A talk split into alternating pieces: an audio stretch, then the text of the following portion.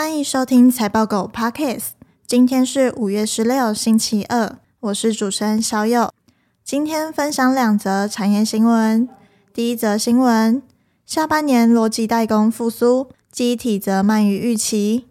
东京威力科创是全球第三大半导体设备厂，而二零二三年财季记忆体营收比重为三十四趴，逻辑代工则占六十六趴。今年三月，东京威力科创社长预期，二零二三年半导体设备产值将年减二十趴，但需求将在下半年复苏，并从 DRAM 产业开始恢复。五月十一号电话会议中表示，下修二零二三年半导体设备市场至年减二十五到三十趴，而今年二月预估年减二十趴，预计四到九月营收落底。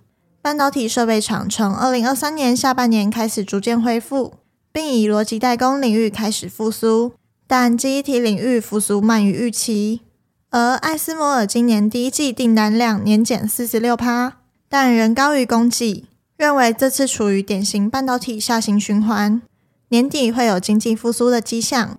这边的概念股有半导体设备。第二则新闻：OPPO 解散自研晶片团队。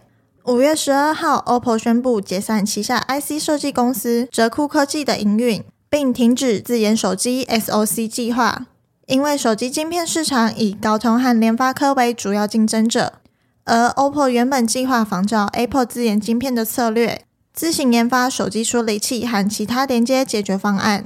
然而，资料显示，OPPO 手机晶片采用联发科的比例约为六十到六十五趴，旗舰机则采用高通晶片。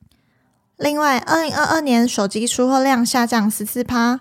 今年第一季手机总出货量年减十一趴，至六千七百二十万部，为二零一三年以来最低的季度总出货量。而 OPPO 是手机品牌中下滑最为严重的。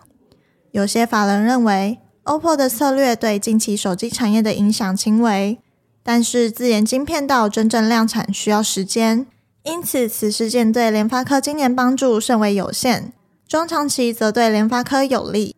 这边的概念股有手机 CPU 晶片设计、IC 设计、SoC 晶片。以上新闻相关资讯和相关概念股清单，我们都列在网站上，点选资讯栏财报狗新闻链接都可以看到。也可以透过这个链接订阅财报狗新闻，我们每天会帮你整理产业动态和最新消息，寄到你的信箱。今天的新闻就到这里，我们下次再见，拜拜。